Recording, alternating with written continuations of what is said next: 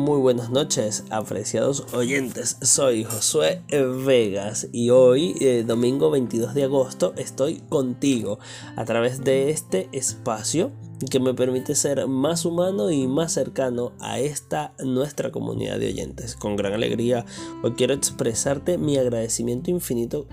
Gracias por ser parte. Hoy estamos aquí desde la ciudad de Lima, Perú. Recuerda que estaremos compartiendo con ustedes domingo a domingo. Solo debes seguirnos totalmente gratis para que no te pierdas cada episodio y escucharlo en el tiempo que tú desees. Espero puedas acompañarnos como lo has hecho hasta ahora. Recuerda por favor dejar sugerencias y comentarios para seguir creando una comunidad eh, sólida que nos beneficie a todos. Esta noche, como todos ustedes saben, siempre me estoy tomando algo. La semana pasada me estaba tomando unas cervezas mientras grababa, eh, pero hoy no, hoy estoy de vuelta con un café, un café caliente. Espero tú también puedas estar eh, tomándote algo, lo que sea que te guste, mientras escuchas este episodio. La semana pasada nos preguntábamos qué cosas tenemos en común y hablábamos sobre el miedo que todos podemos llegar a sentir en algún momento y lo importante que es poder eh, dominarlo y no permitir que éste nos domine. Hoy me sigo haciendo la misma pregunta, ¿qué cosas tenemos en común? Como todos saben, he estado realizando algunos en vivo a través de mi cuenta personal en Instagram.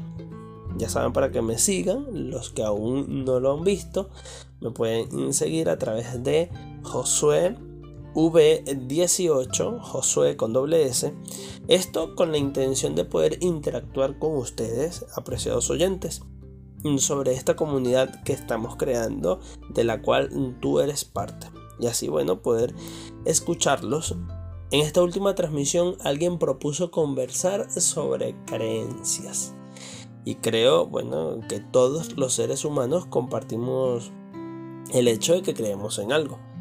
De esta forma le damos sentido a nuestra vida y lo importante que es creer.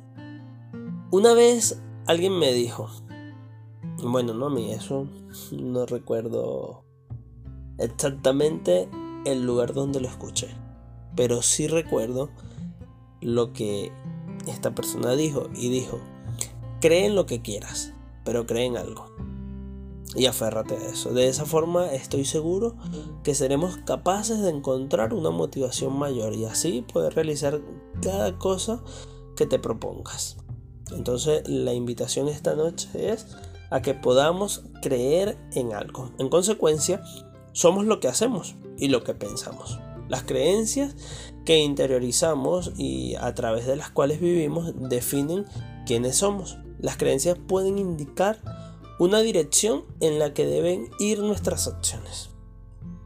Voy a leer eh, textualmente un artículo de la Declaración Universal de los Derechos Humanos, en su artículo 18, dice lo siguiente, Toda persona tiene derecho a la libertad de pensamiento, de conciencia y de religión.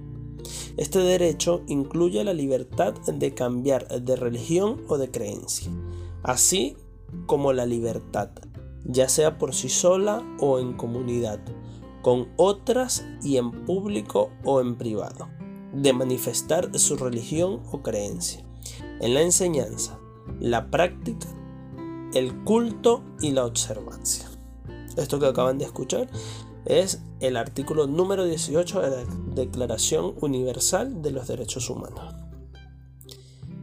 Entonces, bueno, este artículo como bien lo dice, eh, nos da derecho a la libertad de pensamiento y de conciencia.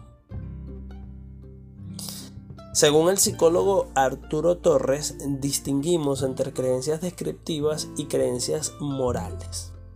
Podemos decir que las creencias descriptivas son estas creencias eh, asumidas como un simple calco, algo imperfecto, algo imperfecto de la realidad muestran lo que hay en el presente, lo queramos o no. Por ejemplo, hay personas que creen en la evolución de las especies. Siguen una lógica por la cual los individuos deben combatir entre sí para sobrevivir.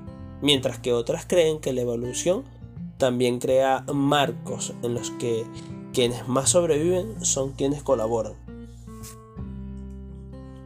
Luego tenemos eh, creencias morales o normativas. Este tipo de creencias son las que nos indican lo que está bien y lo que está mal. Por ejemplo, creer que la desigualdad es algo que debe ser combatido. Mm, bueno, eso lo dejo a manera de tarea. ¿Creen ustedes que la desigualdad debe ser combatida? Según su vinculación con la religión, históricamente las religiones han tenido un peso muy importante tanto en la vida de los individuos como en los acontecimientos políticos y sociales. Por eso conviene distinguir entre creencias religiosas y creencias seculares. La primera que habla de creencias religiosas, como su nombre indica, están ligadas a una religión, independientemente del grado de extensión y popularidad de estas. Eso significa que se adscriben a ideas dogmáticas, que no deben ser cuestionadas a ciertos rituales y a principios basados en lo sobrenatural. Luego tenemos, eh, decíamos, las creencias seculares. Las creencias seculares no están ligadas a la religión, al menos directamente. Por eso son todas esas que no, no pueden ser englobadas en la anterior categoría. Luego podemos hablar eh, según el grado de conciencia. En muchos aspectos hay creencias tan implantadas en nuestra manera de pensar que son inconscientes, automáticas. Esta distinción es confusa porque no es sencillo saber hasta qué punto una idea es inconsciente o no. O si una aparente creencia inconsciente solo surge en momentos de emocionalidad. En ese momento en el que estamos emocionados, bien sea por la rabia o por la felicidad, por la alegría, no sé, por el desespero. Entonces, bajo ciertas circunstancias o por, o por el contrario, está siempre ahí latente, escondida. Luego podemos decir que hay creencias conscientes. Este tipo de creencias forman parte de nuestro discurso diario. El modo en el que explicitamos nuestras convicciones, eso que, creemos, eh, ya sea de forma hablada o escrita, refiriéndonos a nuestras opiniones.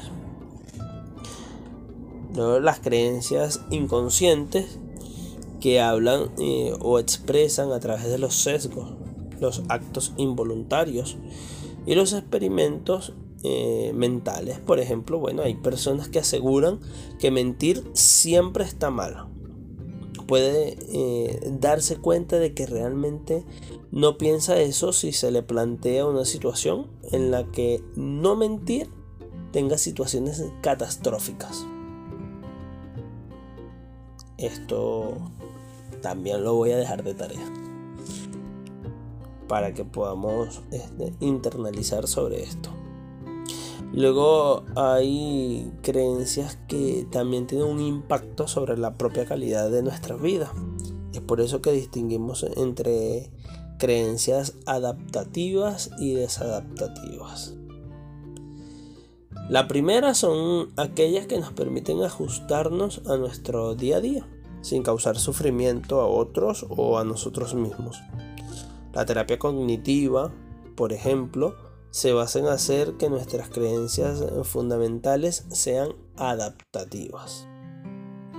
Ahora, la segunda eh, que mencionábamos hace un par de segundos, hablábamos de creencias desadaptativas tal y como su nombre indica, son las que nos permiten, la que no nos permiten, discúlpenme, adaptarnos a nuestra vida de un modo correcto, ya que generan algunas inconsistencias o conflictos tanto intrapersonales como interpersonales.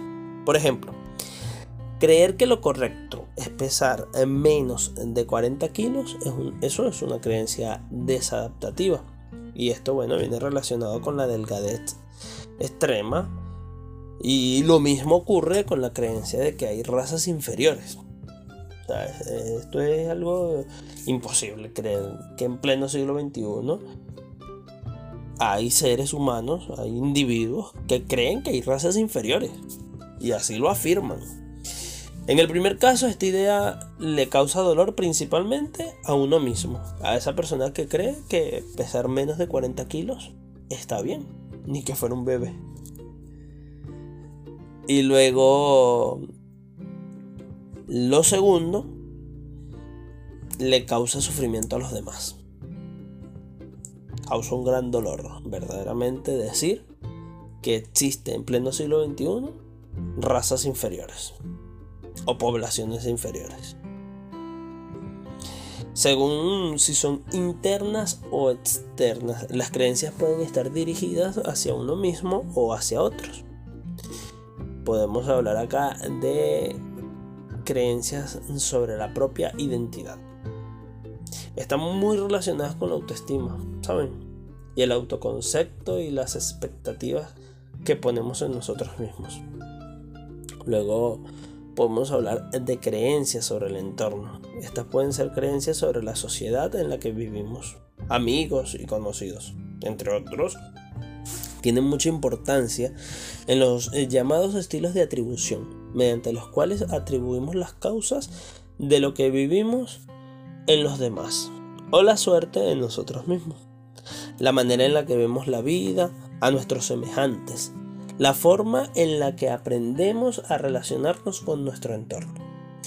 Estos son factores que inciden en la medida en que nosotros creamos en algo o no. Como bien lo menciona en el artículo 18 que les leía mm, textualmente, como lo indicaba la Declaración Universal de los Derechos Humanos, toda persona tiene derecho a la libertad de pensamiento y de conciencia. No permitan eh, que las personas pues nos dicten eh, en lo que nosotros queremos creer. Si bien es cierto, y yo bueno, personalmente lo he mencionado en, episodios anteriores, nuestros padres, el colegio, nuestros abuelos o esa persona que va, ligada a ti en esa formación de vida constante, tiene, una tiene un alto grado de responsabilidad en lo que tú cuando pasas a ser adulto creas o no. Pero hay un punto en nuestra vida en la que nosotros decidimos de qué forma vamos a vivir nuestra vida. Y decidimos en qué creer. Entonces, no permitas, eh, si tú no crees que en lo que, eh, no crees que en lo que tú creas, valga la redundancia, está bien para ti como individuo, como persona, entonces siéntete en plena libertad sin sentirte cuestionado o no de que quieras cambiar o no cambiar de lo que tú desees creer. mi recomendación es que en lo que tú desees crear, creer sea beneficioso para ti y que no te perjudique ni a ti principalmente ni a tu entorno. Eso es, es importante tomar en cuenta al momento de, de que tú decidas creer en otra cosa y que no sea lo que tú siempre has estado creyendo. Ahora, una creencia no es más que la sensación o total certeza que tenemos acerca de algo. Es como una guía, una convicción eh, de que qué cosa va a suministrar sentido a nuestras vidas. Por eso es importante tener algo en que creer, de esa forma estamos dando valor a nuestra vida. Yo los invito esta noche a que crean en algo y en que no pierdan el sentido de sus vidas, pero sobre todo no permitan que nadie robe su, su creencia, su pensamiento interno que los beneficia y que trae ese sentido, ese equilibrio que necesitamos todos en nuestra vida para ser felices. Entendiendo, bueno, que la felicidad no es más que un estado momentáneo en el día a día. Muchas gracias. Hoy hemos llegado al cierre de este episodio, no sin antes agradecer tu tiempo acompañándonos hasta ahora. Gracias por tus comentarios y sugerencias, recomendaciones y me gusta. Gracias por estar siempre atento. De verdad, muchísimas gracias por estar presente, por acompañarnos semana a semana en los en vivos y de seguir creciendo en esta comunidad de la cual tú eres parte. Muchísimas gracias. Recuerda siempre que la cuantía de un hombre se mide por el peso de su palabra. Que tengan una excelente y bendecida semana. Que Dios los bendiga enormemente.